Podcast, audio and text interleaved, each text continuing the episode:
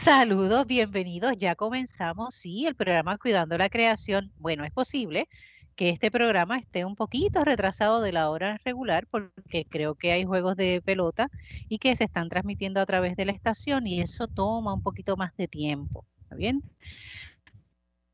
Pero el programa Cuidando la Creación es un programa auspiciado por la Pastoral Ecológica de la Iglesia de Puerto Rico y el Comité de Fe del Puente Enlace Latino de Acción Climática.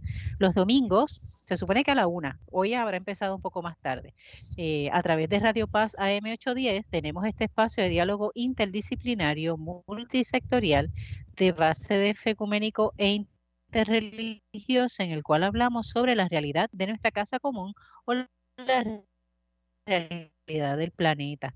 Y claro está, damos más atención a lo que acontece en el archipiélago puertorriqueño. 3.5 FM los sábados a las 7 de la mañana y también usted puede conectarse a través de internet en una de las plataformas que le permita conectarse con las estaciones de Radio Puerto Rico y ahí puede buscar AM o Radio Paz 810 AM. Esta que le habla es la hermana Licia Viles Ríos, Dominica de la Santa Cruz y hoy en la mesa de diálogo virtual vamos a dialogar con alguien que queremos muchísimo en este programa y es a la licenciada Ruth Santiago Quiñones, mejor conocida como Tata para nosotras, eh, quien es del puente ELAC. Bienvenida Ruth.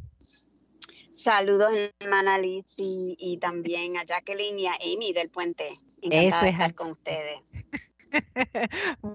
Muy bien, con Ruth vamos a estar dialogando eh, sobre las actualizaciones de lo que está ocurriendo con AES en el área de Guayama y también con unas manifestaciones que eh, han tenido diferentes grupos ambientales frente al Departamento de Recursos Naturales. Para los efectos de este programa, que sale por primera vez domingo, eh, es una actividad que ocurrió miércoles, que es el día justamente donde nosotros grabamos el programa. Así que estamos calientitos, básicamente, ¿verdad?, con, con la experiencia de esta manifestación. También hoy nos va a acompañar Víctor Alvarado Guzmán, que dentro de un ratito se conectará con nosotros para unirse a, esta, a este conversatorio. Y como ya bien dijo Tata, tenemos también a Amy Horta, a quien le damos la bienvenida. Saludos, Amy. Sí, hola Jackie, hola Tata y ahorita Víctor. y también tenemos a Jacqueline Torres Martín.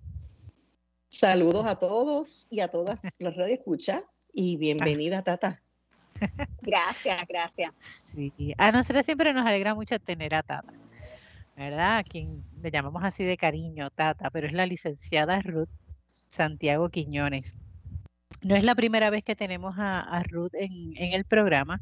Ha estado con nosotros acompañándonos a lo largo de estos cinco años en momentos muy puntuales eh, y siempre ¿verdad? relacionados con el tema de energía, la problemática de energía en Puerto Rico, las luchas que se están dando desde el Puente Enlace Latino de Acción Climática junto con otras organizaciones. Y hoy no es la excepción, ¿verdad? Hoy vamos a estar también hablando sobre esos temas.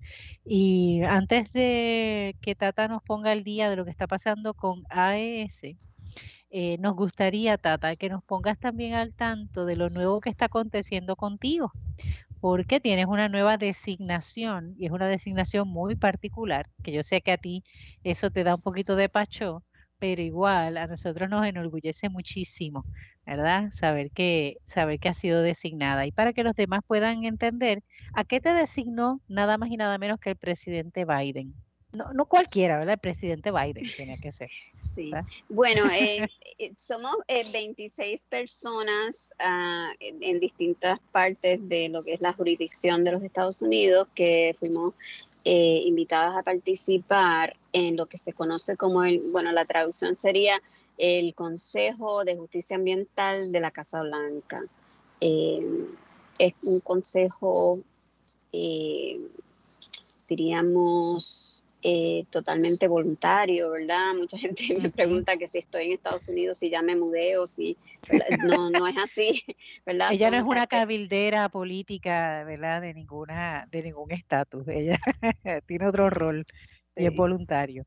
Sí, es algo que se constituyó mediante orden ejecutiva eh, para servirle de, pues, eh, como dice el nombre, un poco de consejo a, la rama ejecutiva total, ¿verdad? Se supone que esto incluya a todas las agencias principales del Ejecutivo para que incorporen dentro de su programación, dentro de las inversiones de fondos federales, etcétera, el, asunto de la justicia ambiental, es decir, cómo hay comunidades que se eh, afectan desproporcionadamente con eh, las actividades contaminantes, ¿verdad? Especialmente, pues, los ejemplos más claros, ¿verdad? Esto de las plantas de generación de energía quemando combustibles fósiles, los, los vertederos, este, las industrias altamente contaminantes, cómo impactan a las comunidades.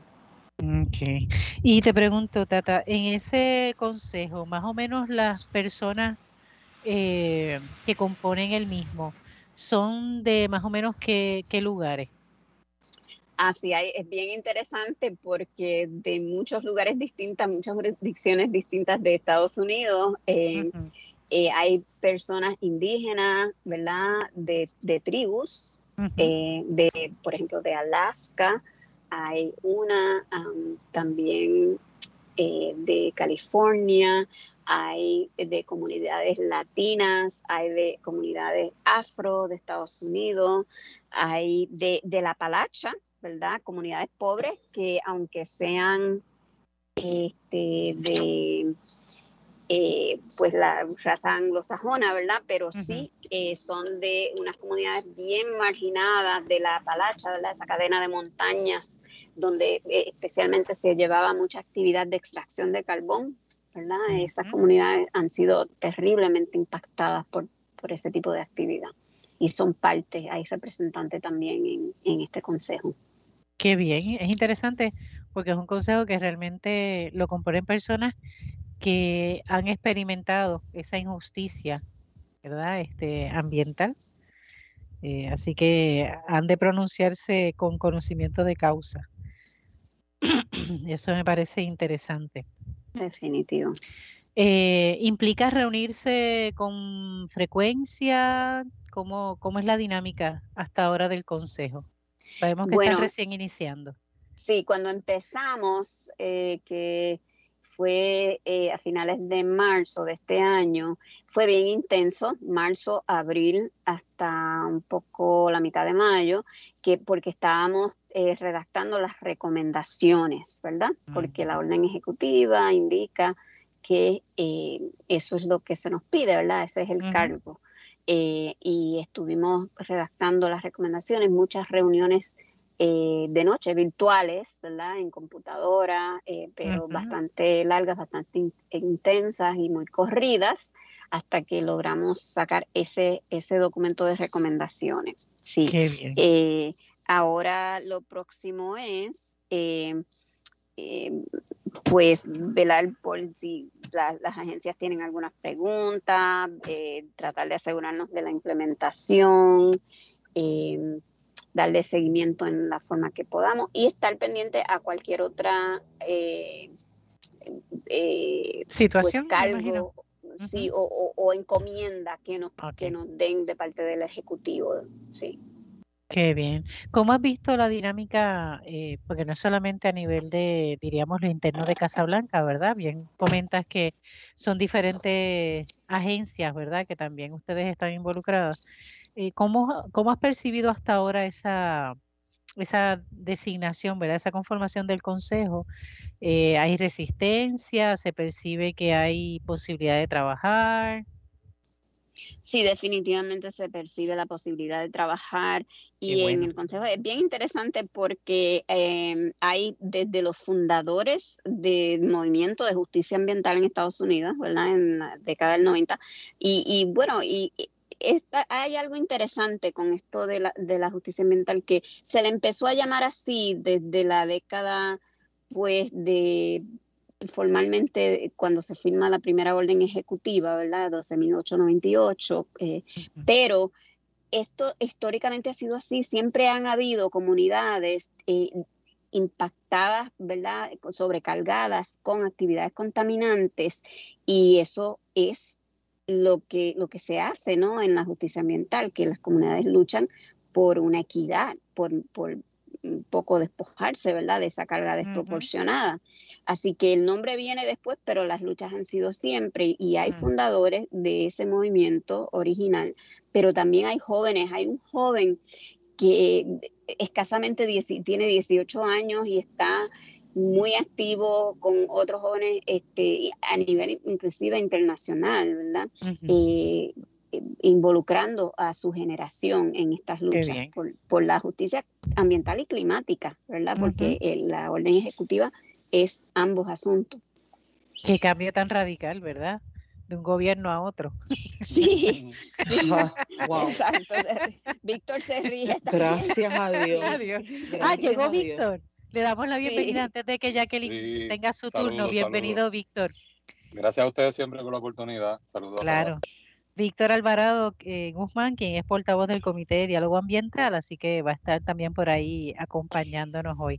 Jackie, que tenías algo que, Sí, quería, quería comentar que, quería comentar, este, ahora que Tata está hablando, ¿verdad? Cuando viene este, este término nuevo, entre paréntesis, de justicia ambiental, yo recuerdo cuando yo estudiaba educación ambiental como estudiante y cuando estudiaba planificación, que de lo que hablábamos en ese entonces, era para el 1990, era de lo que se llamaba el Not in my backyard syndrome, o sea, el síndrome de que no lo quiero en mi, en mi, en mi patio trasero. Era como se denominaba, ¿no? Esa, esa mm, eh, lucha, ¿no? Esa, esa, ese, esos llamamientos que se hacían de las comunidades a que no tuviesen eh, los vertederos, los incineradores, las áreas de extracciones, inclusive hasta las cárceles, ¿no? En esas áreas empobrecidas, en esas áreas este, eh, ¿verdad? de bolsillos de pobreza en donde entonces, ¿verdad? Situaban y colocaban y seleccionaban esos, esos lugares. Así que para aquel entonces, ¿verdad? Era, era lo mismo, pero se le llamaba, eh, era como un síndrome, ¿no? Se le denominaba como un síndrome, eh, eh, no, no, el síndrome de que no lo quiero en mi patio. Y yo luego más tarde, ¿verdad? Ya cuando estuve acá educación ambiental, este, que hago mi maestría, que estamos hablando ya de los 2010, 2015, pues entonces ese término, ¿no? Se acota a ese término de, de justicia ambiental, eh, ya también porque viene pues de, de, lo, de, las Naciones Unidas, ¿no? Ese, ese, ese, ese vocabulario eh, más, más específico. Eh, para, para esas luchas, ¿no? para, esa, para esa petición de, de equidad. Ese era mi eh, comentario. Excelente. Ruth, te pregunto, eh, mencionaste un poco así cuando ibas hablando de quiénes, de los miembros de esa, de esa comisión, o de ese consejo, perdón. Eh, y mencionabas, por ejemplo, que son comunidades afectadas porque por la extracción de, carbón. ¿Qué otras causas, verdad?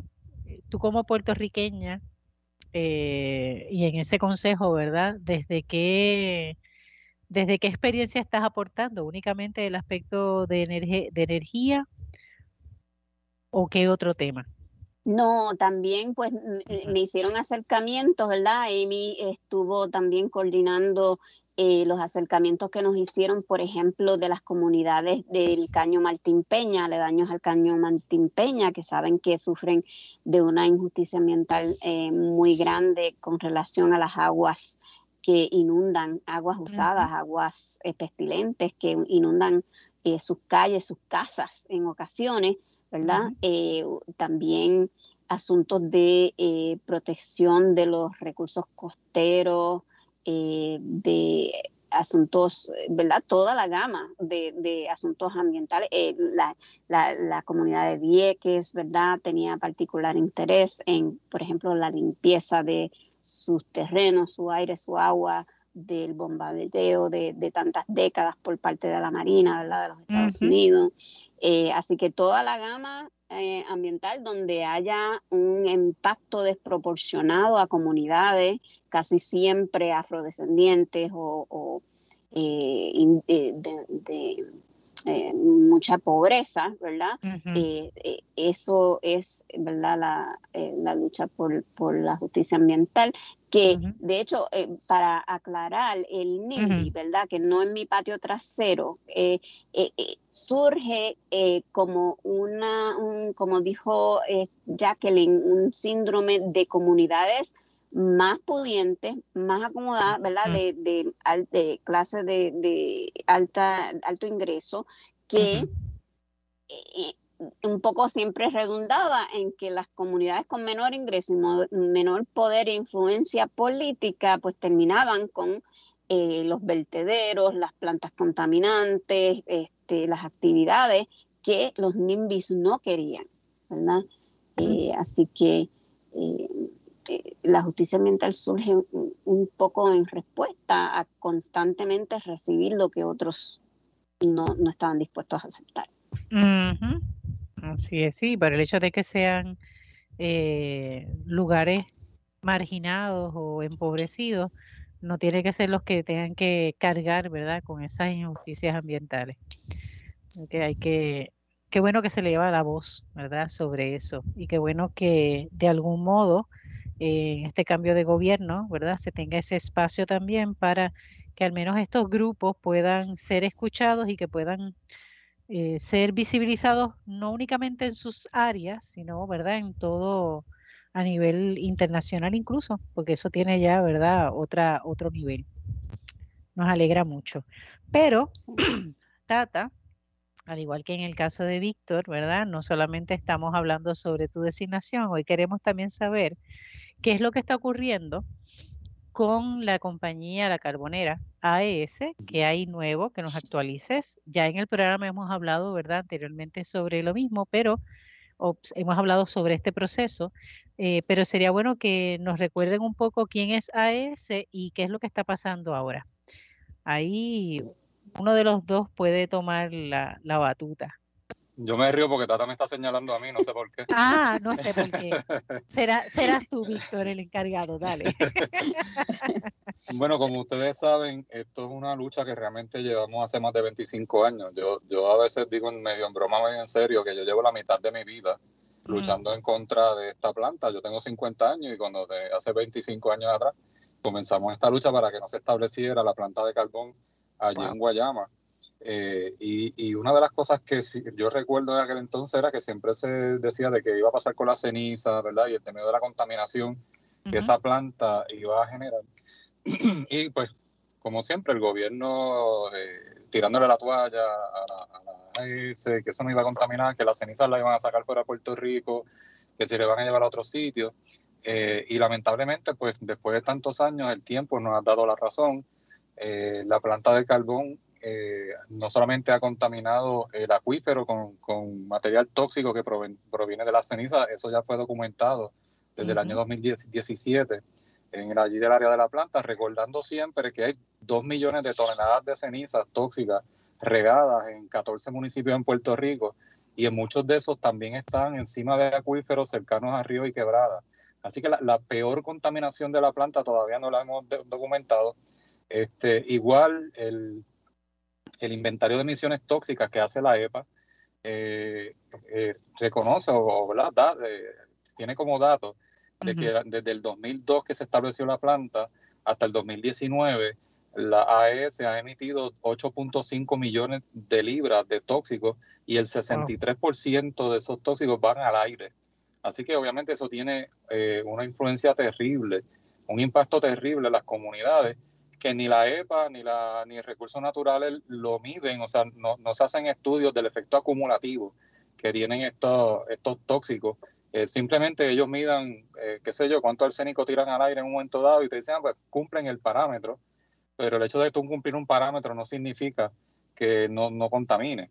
Ahora, eh, tú tienes una planta que está 24/7 lanzando todos esos tóxicos al aire durante 12, 18 o 20 años, pues obviamente eso tiene un impacto es terrible. Y se nota ya en estudios que se han realizado, especialmente en el año 2016, la Escuela de Salud Pública realizó un estudio en la comunidad de Miramar y Puente de Jobo, que son las comunidades más cercanas a la planta, donde determinó que eh, eh, condiciones como eh, enfermedades respiratorias, agosto del portáneo, enfermedades de la piel, cardiopulmonares, todas estas condiciones están muy altas comparadas con otras comunidades en Puerto Rico. Y un estudio que se hizo posterior en el 2018 eh, reflejó que esas condiciones habían aumentado. Eh, también recientemente el doctor Gerson Jiménez, que es el director médico del Hospital Menonita de Guayama, eh, dio un dato también que, que pues uno, uno tiene que, que aterrorizarse con ello. Y es que en, estos años que ha estado la planta, eh, el cáncer ha aumentado más de un 60%, creo que wow. son un 64, 65% los casos de cáncer en el área de Guayama. Eh, y así por el estilo, vemos, ¿verdad? Ya hay, hay información, hay datos, hay estudios que se están realizando que demuestran el impacto terrible que ha tenido no solamente las cenizas, porque en el caso de Guayama y de las comunidades de Miramar, Puente de Jobo, Santa Ana, Las Mareas, Barrancas, que son las más cercanas, no solamente son las cenizas y el carbón que están a la intemperie en el patio trasero de la planta, eh, sino también que tiene todos los contaminantes que tiras por la chimenea, también eso tiene, tiene, tiene el efecto que estábamos hablando ahorita. Y, y adicional a eso, pues ya también han importado a otros pueblos eh, o exportado más bien a otros pueblos esa contaminación, porque eh, parte de estas cenizas que hablaba yo ahorita, de las 2 millones de toneladas, este, hay muchas comunidades que están expuestas todavía a esa ceniza después de 10 años y hay personas que se están respirando cenizas tóxicas todos los días en, muchas de estas comunidades. Eh, un gran logro de la comunidad, ¿verdad? Después de todo lo que pasó en Peñuel, especialmente en Guayama, Humacao, ¿verdad? Las protestas es que se logró que en Puerto Rico no se deposite las cenizas. Recordarán que en el 2017 el gobernador que sacamos de Puerto Rico este, había aprobado una ley que realmente permitía el depósito de cenizas y dos años después pues los legisladores se dieron cuenta que habían cometido un error, claro, un error que nos costó persecución, arresto, ¿verdad? la lucha en la calle. Y el año pasado pues se aprobó la, en una ley, la ley 5 de 2020, que entonces prohibió definitivamente el depósito de cenizas tóxicas en cualquier parte en Puerto Rico, incluyendo los vertederos. Pero el problema sigue ahí, la planta sigue produciendo contaminación, sigue produciendo ceniza, sigue contaminando el agua, porque la montaña de ceniza sigue en contacto con el agua allí. Este, así que la exigencia que hemos estado haciendo, especialmente hace dos semanas, hicimos una conferencia de prensa donde sobre 140 organizaciones se unieron expresando, ¿verdad?, de que hay que cerrar la planta de carbón, exigiendo que se aprueben los proyectos de ley que están en, en la Cámara para adelantar la prohibición del carbón, de la quema de carbón en Puerto Rico. Y, pues en parte de eso también, eh, ¿verdad?, surge la manifestación que hubo hoy, eh, haciendo otros reclamos en conjunto con esto. Pero la situación en este momento es que la planta de carbón hay que cerrarla y, claro, eh, ya vemos a la empresa AES a ellos lo que les importa son el dinero. Ellos dicen que ellos podían cerrar la planta en dos años y, si ellos dicen que en dos años, estoy seguro que la podemos apagar ahora. Y hay evidencia, ¿verdad?, de que, de que, Puerto Rico podría apagar la planta y, y, no es este apocalipsis energético que nos dicen que pasaría. Eh, pero, hemos tenido esa experiencia ya, hemos tenido la evidencia. En los últimos apagones y en los últimos momentos así de que Puerto Rico se ha quedado sin, sin energía eléctrica o gran parte del país ha quedado sin energía eléctrica, AES. No tenemos casos. La AES ha estado apagada por mantenimiento. Eh, y, nadie se ha enterado. Y nadie se da cuenta. No, ocurre un apocalipsis energético en Puerto Rico porque AES, yo sé cuál de las dos debilidades yo voy a escoger. este, y, y, además, realmente la, la, planta hay que pagarla y no se le puede dar un contrato a ese para más nada en Puerto Rico, porque es una empresa que no, no hay confianza en esa empresa, es una, una, empresa que miente para ganar dinero y es una empresa que ni siquiera reconoce el daño terrible que ha hecho ambiental y a la salud de la gente en Puerto Rico. Así mm. que en Puerto Rico y en República Dominicana también, ¿verdad? Lo, terrible que pasó allá. Así que esa empresa no la queremos en Puerto Rico para nada. Así es. Amy. Y quería hacerle una pregunta, ya sea a Víctor o a Tata, eh, ¿verdad? Eh, un poco yendo a, a, lo que están hablando ahora mismo. Eh, eh, normalmente se escucha por ahí, ¿verdad? Ese, ese mito eh, que parte ustedes lo dijeron de que, bueno, si se, si se va a ese, pues nos quedamos sin luz, ¿no? Eh, entonces, cuando AES ha estado apagada porque le están dando mantenimiento o, ocurrió ¿verdad? otra cosa, ¿cómo nosotros, este, la ciudadanía puertorriqueña, obtenemos nuestro servicio eléctrico? O sea, ¿qué otras plantas o, o esta situación ¿verdad? de relación de demanda y consumo eléctrico, eh, para, un poco entenderlo, eh, de que realmente es posible que a ese se, se pueda ir y que, ¿verdad? que no tenemos que tener ese miedo, que lo tenemos constante, de verdad, que perdemos el, nuestro servicio eléctrico. Este, ¿verdad? Un poco para que nos expliquen esa, esa parte de la generación del sistema eléctrico en Puerto Rico y la parte entonces de, de esa de demanda y consumo. Sí, eh, gracias por la pregunta, Amy. Bueno, eh, quizás mucha gente eh, no sabe que Puerto Rico tiene casi tres veces lo que llaman eh, la capacidad instalada en plantas de lo que es la demanda de energía actualmente, ¿verdad? Eh, y aunque algunas de esas plantas estén no funcionales, pero aún queda un sobrante, ¿verdad? Un excedente de generación disponible según los mismos documentos de la Autoridad de Energía Eléctrica sometidos al negociado de energía. Eh, sobrepasa eh, los 3.500, eh, llega a 4.000, ¿verdad? Las plantas funcionales. La demanda de energía en Puerto Rico actualmente está en los bajos 2.000. Y eso es ahora en verano, cuando es mayor demanda que en invierno. Vimos en este enero pasado que la demanda estaba en 1936, algo así, megavatios.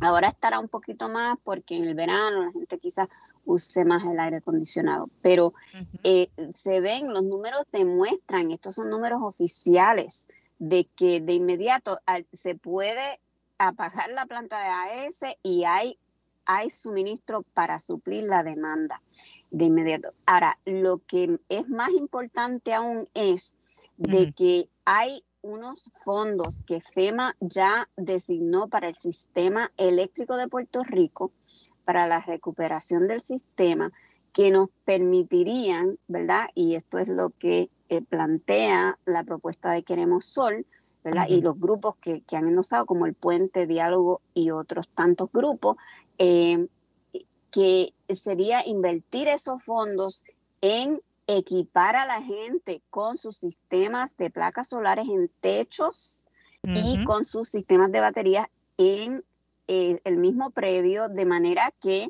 tengan la mayor resiliencia, que ningún viento va a venir a tumbar, ¿verdad?, la línea de transmisión que sale de AES, ni de la que sale del complejo Aguirre, ni la que sale de ningún otro sitio, ¿verdad?, del sur, eh, o inclusive de las plantas que están en San Juan y, Palo Seco, sino que eh, son más resilientes teniendo su generación en el mismo lugar de consumo, ¿verdad? Eh, y eso sí que es importante porque eh, se ha comprobado también que los precios de esos sistemas ya están más baratos que cualquier planta de combustible fósil. Y también que está esta disponibilidad de fondos que por alguna razón que no se entiende, el gobierno no los quiere usar para brindarle esa seguridad energética a la gente, ¿verdad? Y, omitir todo ese gasto de transmisión y gran parte de, de, distribución también, ¿verdad? Y las subestaciones y toda esta infraestructura terrible, ¿verdad? Que atraviesa la isla, está en cada rincón de la isla, eh, y está vulnerable a que caigan árboles, a que los vientos fuertes, a las inundaciones, a cuanta cosa eh, los impacte y deje a la gente sin energía eléctrica como ha pasado tantas veces.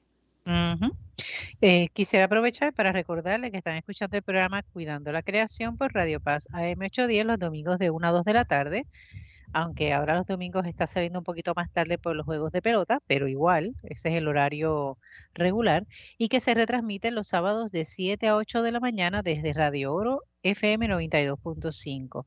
Agradecemos a nuestro técnico Ismael Arroyo, que en estos días estuvo de cumpleaños. Hoy es un, ya es un año más con mayor madurez. No voy a decir que más viejito, pero con mayor madurez sí. Y aprovechamos también para saludar a toda la gente, ¿verdad?, que nos escucha eh, ya poco a poco alrededor de la, del archipiélago. Ya va llegando eh, la señal y se van eh, contagiando de escuchar este tipo de, de, programas y este tipo de temas para poder ser una ciudadanía mucho más consciente, ¿verdad?, informada y que realmente puedan hacer los reclamos necesarios. Informo que el técnico Ismael, ustedes no lo oyen, pero está muerto de la risa con esto de que es un año más eh, maduro. Así que eso es bueno. Eh, también les recordamos que usted puede buscar en Facebook Cuidando la Creación y puede buscar también la página en Facebook con el mismo nombre y de ese modo se va a enterar cuáles van a ser los temas que vamos a estar hablando semana tras semana. Amy, ¿podrías recordarnos cómo conectarnos con ELAC, con Enlace Latino de Acción Climática?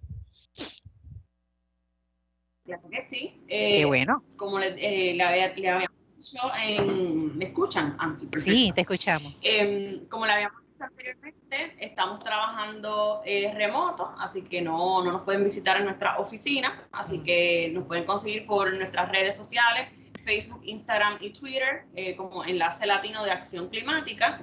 También nos pueden escribir a través del DM, el inbox, eh, a través de los comentarios, eh, pero si quieren escribirnos ya algo un poquito más, una propuesta, algo que ustedes nos, quieran decir, pueden utilizar el medio del correo electrónico, que es elac, E-L-A-C, arroba elpuente.us, y ahí entonces pues nosotros definimos, ¿verdad?, quién, quién del equipo puede contestar la pregunta o la propuesta, y entonces en la brevedad posible pues le- nos comunicamos con ustedes. Muy bien. Eh, Jackie, ¿alguna noticia, algún anuncio, algún aviso? No. Ustedes preocúpense cuando Jacqueline estas últimas semanas ha estado así calladita, sin muchas actividades y demás, pero ya ahorita estábamos hablando antes de empezar a grabar el programa y ya va gestándose algunos proyectos interesantes. Así que prepárense cuando ella tenga su Estoy comeback. estudiando, hermana, estoy estudiando, hermana. No sé, por eso lo digo, por eso lo digo. Cada vez que nos, enf- nos enfrentamos a la formación, luego vienen un, ca- un Sí. caudal de actividades y de propuestas. Eso va a estar bueno. Y con Amy, Eso estamos con. Amy también gestando, gestando un Qué plan chévere. estratégico ahí para la organización y capacitándonos. Excelente. De Yes, eso ya nos vamos a enterar. Qué bueno. Bueno, la primera parte del programa hemos estado dialogando con Luis, eh, con la licenciada Ruth Santiago Quiñones, que a quien conocemos como Tata. Eh, ella pertenece al puente, pero también es parte del Consejo de Justicia Ambiental de la Casa Blanca. Una boricua está en esa, en esa comisión, en ese consejo. Y desde ahí están, ¿verdad?, eh, redactando o han logrado redactar una cantidad de recomendaciones eh, para lograr esa justicia ambiental eh, que se necesita en Estados Unidos y también en sus jurisdicciones, ¿verdad? Y obviamente Puerto Rico de algún modo quedamos impactados al ser colonia eh, de Estados Unidos. Adicional a eso, hemos tenido también a Víctor Alvarado Guzmán, eh, quien es el portavoz del Comité de Diálogo Ambiental, y hemos estado dialogando sobre la presencia y la realidad de AES, que es esta compañía llamada La Carbonera, que eh, genera energía con la quema de carbón y que hemos descubierto, ¿verdad? En estos años, eh, todo el daño, no solamente ambiental, sino también a la ciudadanía, que se está creando, no solo en, los en el pueblo de Guayama, sino en la, toda la zona sur y en otros pueblos, porque estas cenizas han ido a parar a diferentes pueblos del archipiélago. Y no solamente en nuestro archipiélago, sino también eh, en un tiempo esa ceniza se estuvo llevando a República Dominicana y también tuvo su impacto y sus daños ambientales y, a las personas. Eh, y ahora me gustaría, Víctor, tú comentaste en un momento dado que se logró nuevamente que la ceniza no se quedara en Puerto Rico y eso me hizo recordar de primera eh, esa noticia que quedó así como muy bajita de que una barcaza que contenía ceniza de AES eh, se viró, encalló, se afectó, no sé cuál ha sido la situación en las costas de la Florida, eh, lo que implica que las cenizas que se han tenido que generar aquí en Puerto Rico innecesariamente eh, está impactando también, ¿verdad?, esa zona de la Florida. ¿Qué sabes con relación a eso? Pues mira, desde el año 2018, eh, AES ha estado exportando la ceniza. En un momento dado, no sé si recordarán que incluso la estaba llevando a- al condado de Osceola, allá en la Florida. Entonces allá Mm. también la gente comenzó a protestar porque habían puertorriqueños y puertorriqueñas que se habían ido de Puerto Rico eh, por lo del- huyéndole, ¿verdad? Y, y por el huracán María especialmente. Ujú. Entonces llegaron allá y de repente empiezan a llevarle la ceniza allí. Y allí no solamente los, latinos, sino eh, ¿verdad? gente de Estados Unidos que, que también levantaron su voz y lograron que en pocos meses ya dejaran de hacer eso. Sin embargo, AES ha continuado llevando la ceniza a un vertedero en Georgia, eh, porque es que las cenizas no sirven para más nada. O sea, a veces ustedes escuchan a la gente de AES diciendo, esta ceniza es buena para la construcción y para un montón de cosas que no lo usan nunca para nada de eso. este, la única sitio, y, ustedes recordarán que en Puerto Rico, donde único la estaban llevando, eran los vertederos de Humacao y de Peñuela. Eh, así que esas cenizas no, no, tienen ningún uso realmente. Además de que son tóxicas y peligrosas, entendemos que deberían llevarse a un, a un vertedero de, de desperdicios peligrosos. Pero en el caso este de la barcaza, pues precisamente una barcaza, creo que eran sobre 15 mil toneladas de cenizas que estaban transportando eh, de Puerto Rico a, la, transportan allá a Florida, porque de ahí la transportan en tren hasta Georgia. Eh, y entonces pues esta barcaza encalló cercano a la costa eh, y, finalmente se, se, volcó, ¿verdad? Después de varias semanas tratando de trabajar con ella, las condiciones del tiempo estaban bien malas en ese momento y, y las olas pues volcaron la, la, la, la barcaza y miles de toneladas de esas yo no recuerdo, he escuchado algunos números, no sé si fueron cerca de 4.000, 5.000 toneladas, este, cayeron al mar. Y, y, el, y el peligro que todavía existe allí es que esas cenizas cayeron en el fondo del mar. Eh, así que hay, algunas personas que están, ¿verdad? Eh, científicos del área y otras personas que bregan con estos asuntos que están pidiendo, creo que están en trámite de que se le hagan estudios al, fondo para ver ya la, contaminación de allí. El impacto que ha tenido. El impacto que pueda tener. Y, es curioso porque allí de repente los políticos y las políticas de esa área también inicialmente comenzaron a decir, ah, pero no se preocupen porque eso es un desperdicio que no es peligroso. Y entonces de repente este, los, los algunos reporteros de allá empezaron a entrevistarnos, algunos de acá de Puerto Rico, y nosotros dijimos, no, no, no, no, eso no es que no sean peligrosas. Y empezamos a contarles de la contaminación del agua, de los acuíferos aquí en Puerto Rico, de los estudios que ya se han hecho. Así que eso como que levantó un poco la voz de alerta. Eh, en el día reciente eh, removieron totalmente la, la, barcaza. Yo tengo un amigo que me dice que, que, eso realmente fue un problema, porque si tú sacas la barcaza, el tema se va a morir. ya, ya, no lo van a tocar porque las cenizas están en el fondo y la barcaza ya no se ve. Eh, pero yo, yo creo que es importante que, que, las organizaciones y personas que están allí haciendo estos estudios pues lleguen a conocer ese problema porque en algún momento dado vendrá algún otro huracán eh, o tormenta y esas cenizas podrían estar llegando a la playa de, los condados de Florida que, que, son muy visitadas. Este, y pues pasará lamentablemente como está pasando en Puerto Rico, que hay muchos sitios donde están esas cenizas expuestas y que como esas cenizas no hacen ruido, no se queman, no explotan, la gente ve ese polvillo eh, gris tan bonito, este, pero el, el, peligro está en, en la misma contenido que tienen esas cenizas. Así que eso un poco fue lo que estuvo pasando con las barcazas allá en, mm, ya. área de Florida. Gracias. Porque me quedé así como la, con la duda, ¿no? Había escuchado la, la noticia, pero no había tenido más datos, así que gracias por, por aclararme. Eh, como mencioné al principio del programa, eh, justamente este programa se graba miércoles y se escucha la primera vez domingo por AM. Eh, y miércoles de que estamos grabando el programa, específicamente 7 de julio, eh, ha ocurrido una manifestación frente al Departamento de Recursos Naturales y Ambientales. Eh, y quisiera que tanto Tata como Víctor nos hablen un poco, ¿verdad? Eh, ¿En qué consistía esta manifestación? ¿Quiénes fueron los grupos ambientales, ¿verdad? Que tuvieron voz cantante, ¿verdad? Y, y qué se hizo o qué se reclama en esta manifestación. Ahí quien, cualquiera de los dos puede... Ya Tata me miró.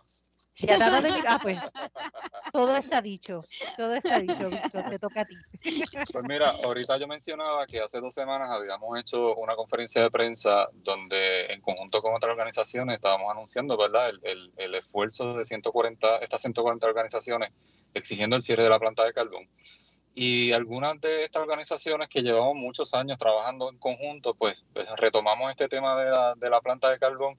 Eh, entre esas organizaciones, pues obviamente tengo que mencionar el Campamento contra las Ciencias en Peñuela, el Comité de Algo Ambiental, el Sierra Club, Tuabajeños en Defensa del Ambiente, eh, Amigos del Mar, este, eh, Somos Sur, que es una nueva organización de, de allá del área sur, este, y no recuerdo quién más estuvo en, las reuniones iniciales.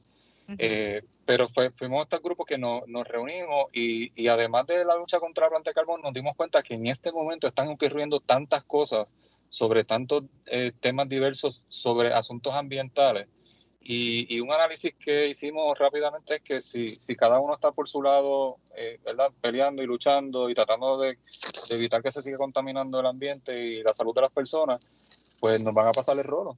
La única forma es uniéndonos. Por eso es que la manifestación que se convocó hoy tenía como lema una sola lucha, eh, porque estábamos aquí tratando el asunto de, la erosión costera, especialmente la construcción en la zona costera, este, el tema de la planta de carbón, eh, el, intento de aquí aumentar la quema de gas natural eh, o gas metano por encima de lo que debe ser, ¿verdad? El, el, movernos hacia las fuentes de energía renovables la lucha que tienen las comunidades contra las torres de telecomunicaciones y de las asfalteras en las que a veces son luchas invisibles, ¿verdad? Porque no, quizás no son luchas que se ven a nivel nacional, sino que son regionales o son locales. Eh, pues también quisimos darle eh, esa exposición.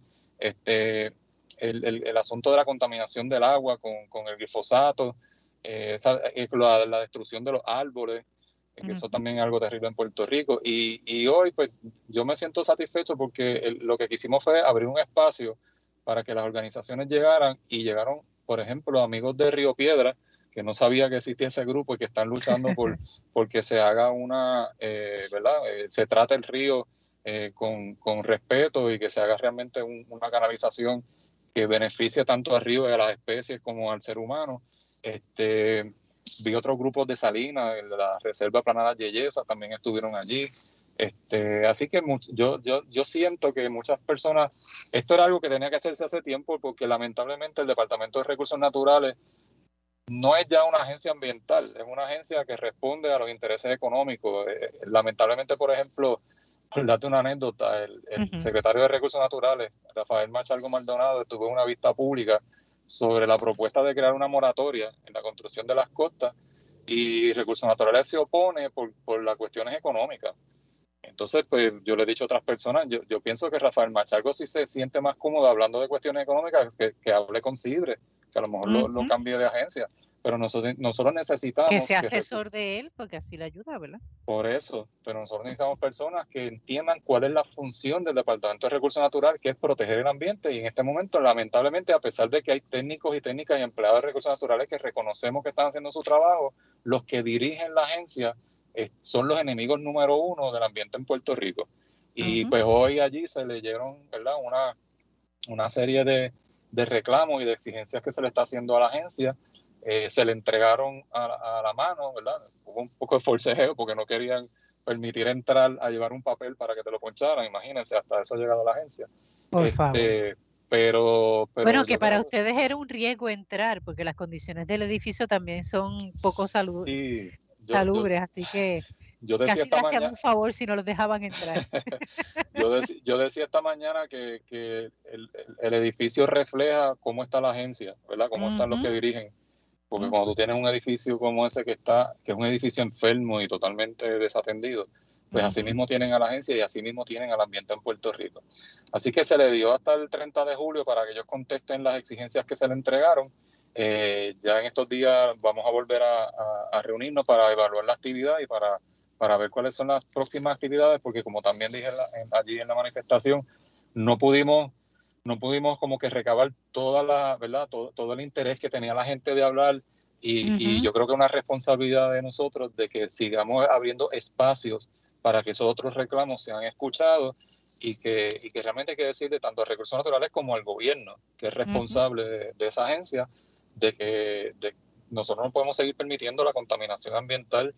Y lo, digo también esto porque estuve recientemente en un programa en, en Radio Paz aquellos que somos cristianos, pues tenemos una responsabilidad especial eh, hacia, hacia lo que es la creación y no podemos desatendernos de estos temas. Así que nosotros vamos a seguir protegiendo a nuestra gente, que al fin y al cabo, es, de, hecho ese es el lema de diálogo ambiental, protegiendo el ambiente con nuestra gente. Eh, así que seguiremos, seguiremos haciendo actividades invitando a todo el mundo. Excelente. Eh, de hecho, si uno mira, ¿verdad? Cada semana en los últimos meses eh, en las noticias, ¿verdad? Ya sea en la prensa escrita, la prensa digital, eh, uno escucha cómo sale cada semana, a veces diariamente, algún tema ambiental donde se repite la misma situación, la inacción, el silencio, el no hacer nada de parte de los encargados de recursos naturales. Me imagino que por eso en cierto punto ustedes escogieron eh, el lugar de la manifestación, no en la fortaleza, no en la frente al Capitolio, sino justamente donde se está originando el problema, en recursos naturales. No te preocupes que ya llegaremos allá. Entonces, paso a paso. Eso lo sabemos, va a ser paso a paso. Hace dos semanas estuvimos en el Capitolio, ¿verdad? Con la conferencia de prensa exigiendo el cierre de la planta, hoy estuvimos frente al recursos naturales y obviamente el gobernador tiene una responsabilidad. Lamentablemente sabemos, ¿verdad? Porque él, incluso él fue cabildero de la empresa AES en el Capitolio, este, pero, pero ahora es el gobernador de Puerto Rico, ¿verdad? Pero pues, hay que seguir presionando y el pueblo no puede, no puede dar un paso atrás en esto. Me parece interesante el proceso, los canales que están utilizando. Ir primero al encargado principal, ¿verdad? Eh, inmediato y luego entonces ir escalando. Eso me parece interesante. Jackie, tienes micrófono abierto, no sé si querías comentar. Eh, no, no, solamente una nota positiva tengo que quizás este, eh, adjudicar a lo que esta semana, hoy o ayer ocurrió, ¿verdad? Estamos hablando de que el programa se ha grabado que finalmente se reconoce la emergencia nacional que existe con el depósito y el manejo de los, de los neumáticos en este país.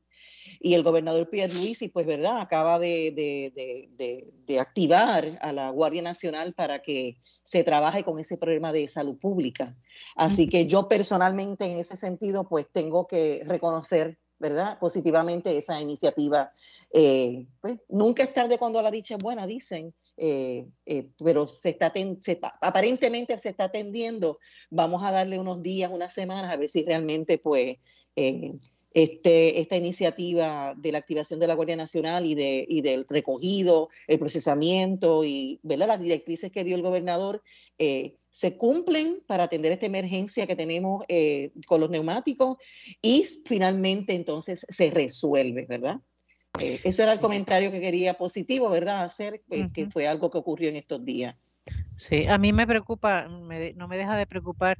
Una cosa es que recojan las gomas, los neumáticos, y otra cosa es qué van a hacer con ellos, ¿verdad? Y a mí lo que me, lo que me dolería muchísimo es que terminen en el fondo del mar, porque es donde no se ven Sí, bueno, hay una, hay una, directriz, hay una directriz en términos de, de que se, eh, se, mueva a la trituración del material, ver cómo se incorpora el material en el, en el ¿verdad? En el, en el hacer investigaciones o ver cómo se puede incorporar a, a, a las, al asfalto para utilizarlo como en la repavimentación de carreteras, eh, que se acelerara, por lo que leí ¿no? en la prensa, que se acelerara el pago eh, a, los, a los transportistas, que se adelantara el pago, todas esas cosas estaban aguantadas.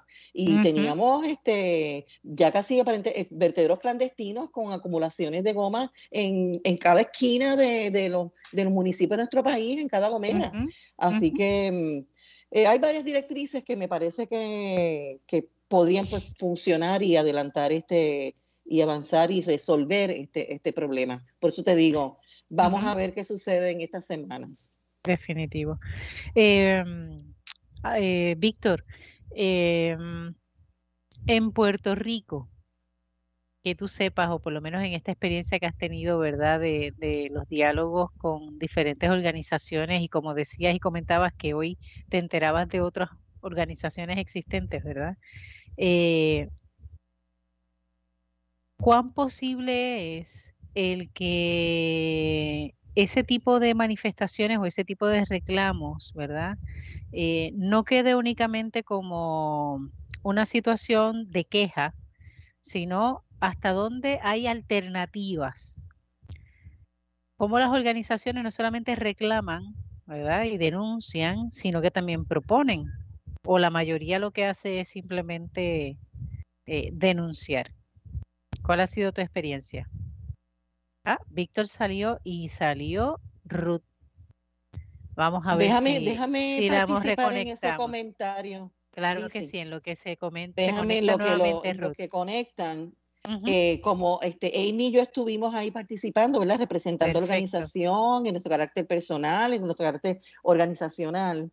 Eh, eh, vi, ¿verdad? Con mucho em, entusiasmo organizaciones como, por ejemplo, organizaciones de tortugueros que son organizaciones que hacen, que se adiestran con el, con el Departamento de Recursos Naturales, con sus oficinas ambientales, por ejemplo, un Carlos Diez, un investigador de recursos naturales, que es un facilitador, ¿no? Como, como funcionario público, es un facilitador y le das las herramientas y la capacitación a voluntarios tortugueros para que sean los ojos y los cuidadores de las tortugas en épocas de anidaje.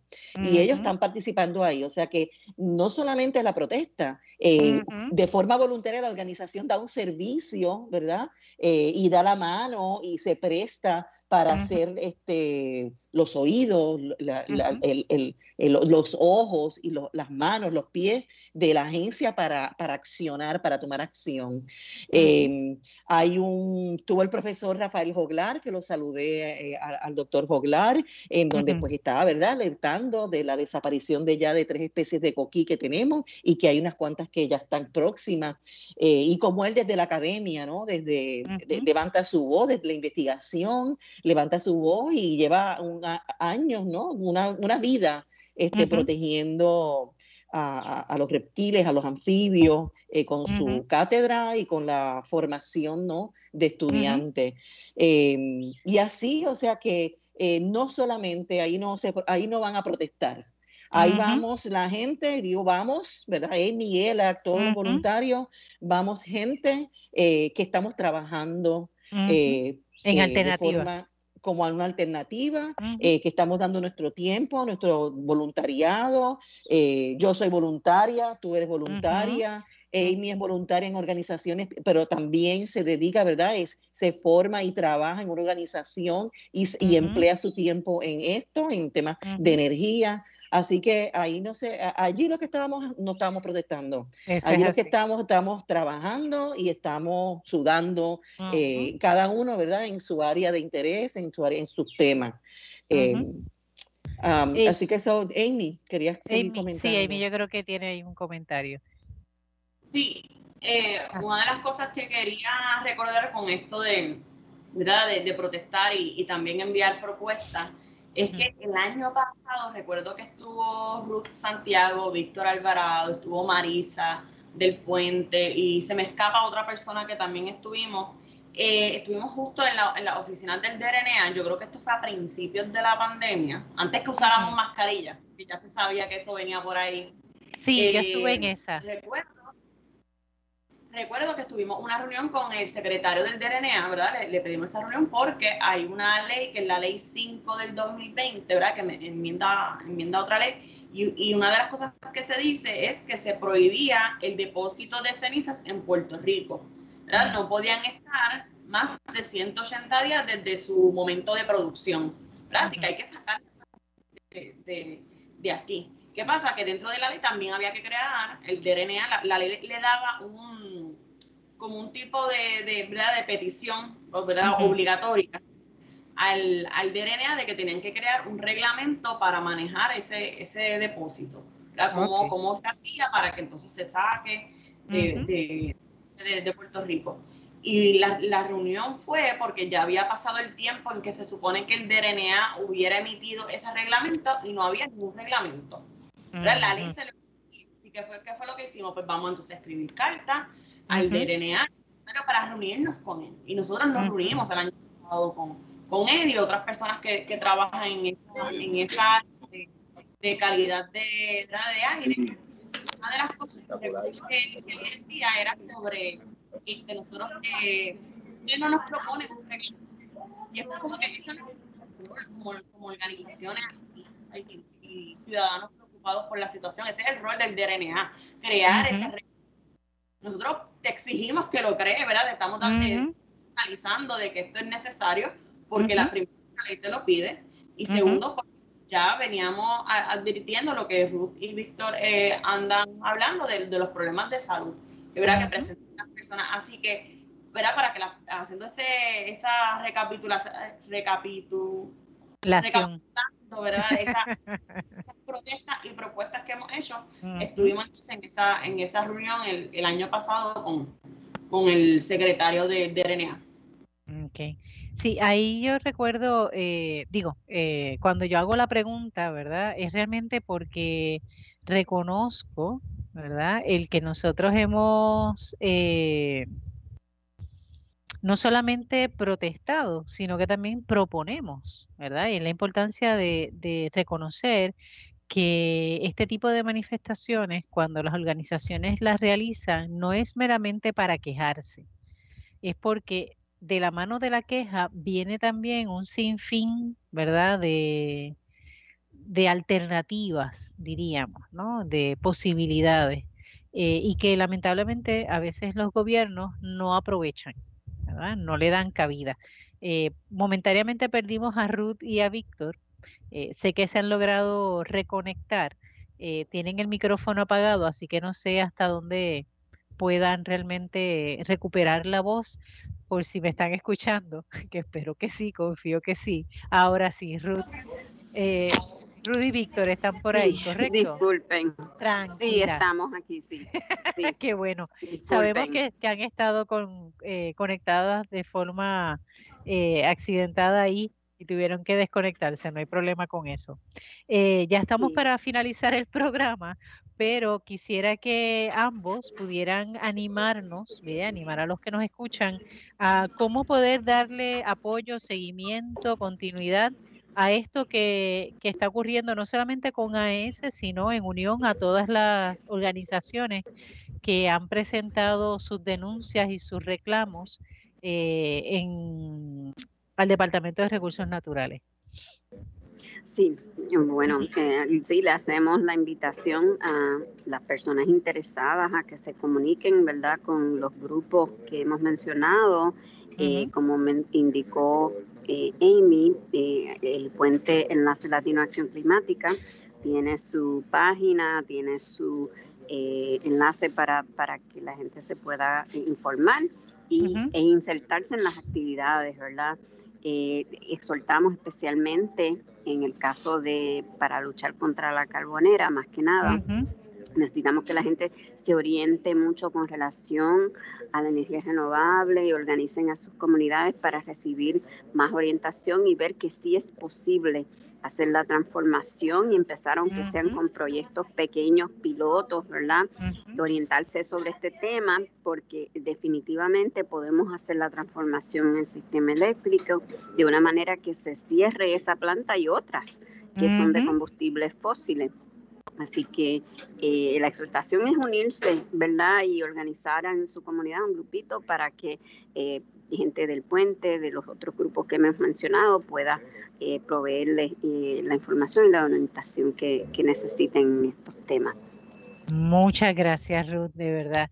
Agradecida, agradecida también por tu tiempo. También agradecemos a Víctor y que te hayas conectado junto con Víctor para esta, para este programa.